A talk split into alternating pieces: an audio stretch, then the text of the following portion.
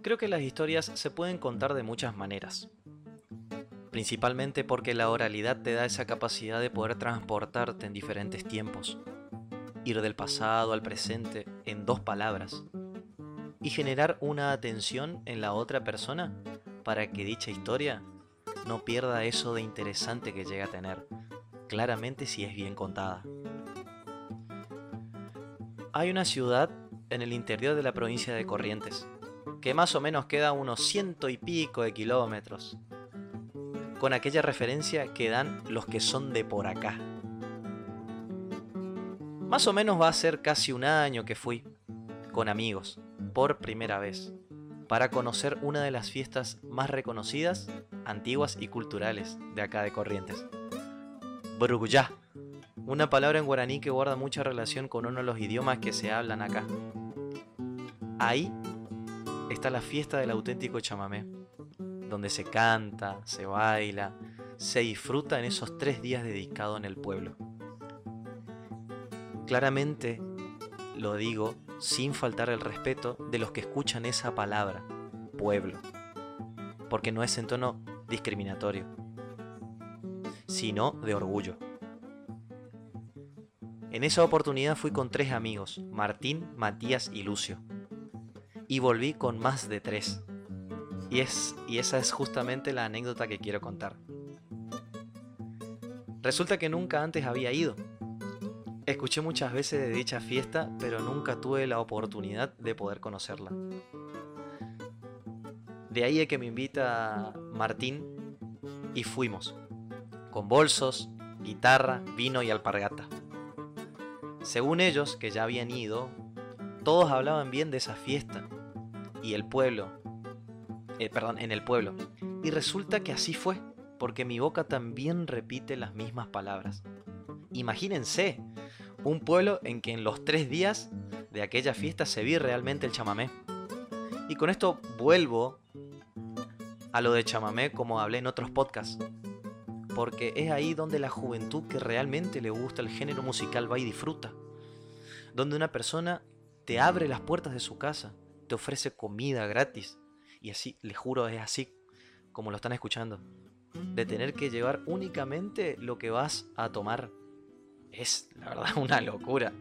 Y ni hablar si tocas algún instrumento, acordeón o guitarra, o bajo inclusive también. Los llevas y sin problema te acercas adelante o donde esté ese escenario improvisado. lo enchufas y, arranca, y arrancas a tocar frente a vecinos, jóvenes, borrachos y otras personas más. Donde esos mismos artistas que tocan ahí, tocan en la fiesta. Imagínense, y yo creyendo que tengo que pagar la entrada en esa casa, que me abrieron las puertas. Otra cosa, el pueblo de los mil pesos también, ¿eh? Y esto es en tono gracioso claramente, pero no, no conocen otro billete de menor denominación, parece. Es chiste, pero no tanto. En una de esas tres ediciones del, festival o de la fiesta, mal llamado festival porque en realidad es una fiesta, lo conocí a un personaje, a un gran amigo y chamamecero, que toca y baila. Toma también, pero eso es otra historia. Resulta que había comprado unos cigarrillos, unos puchos, los más caros de mi vida, les digo. Pero bueno, se acerca esta persona a pedirle uno a Lucio, que era uno de mis amigos que estaba con, de los tres que conté más adelante. Y él, este le dice, no, no tengo, pero aquel tiene. Yo estaba sentado en una conservadora que había llevado, escuchando y tomando vino claramente. Cuando me llama y yo le doy el pucho a este personaje, saca 100 pesos de su bolsillo y me da. Y voy a utilizar una expresión muy, pero es muy de correntino cuando no le gusta algo y les diría casi amenazante por la ofensa. ¿Qué, pa, me da tu 100? Se van a reír algunos. Siempre que, cuento, eh, siempre que cuento esta anécdota, digo lo mismo. Ahí había dos opciones. O esa noche nos molíamos a piñas o terminábamos amigos. Imagínense, uno que venía por primera vez y otro ávido ya en la fiesta.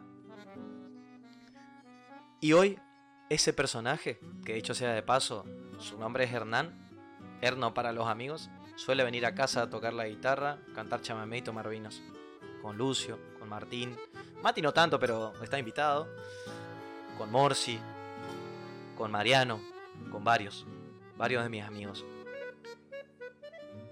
Quizá este podcast sea un poquito más corto del resto. Pero sinceramente si existe la posibilidad de que puedan ir, les invito a que hagan un espacio en sus vidas. Porque no se van a arrepentir. Les va a gustar y van a querer volver. Como me pasó a mí. Como les pasa a varios que la conocen. Que conocen el pueblo, Brugulla y la fiesta. Y así como les dije, resulta que fui con tres amigos y volví con muchos más, a la espera de que el año próximo nos volvamos a reencontrar y celebrar juntos el momento en que nos encuentra ahí. Y por las dudas una más. Lleven nomás sus mil pesos y guarden unos 100 por las dudas que quieran hacerse amigo de uno de por ahí y les hable mal. Muchas gracias y espero que sigan bien.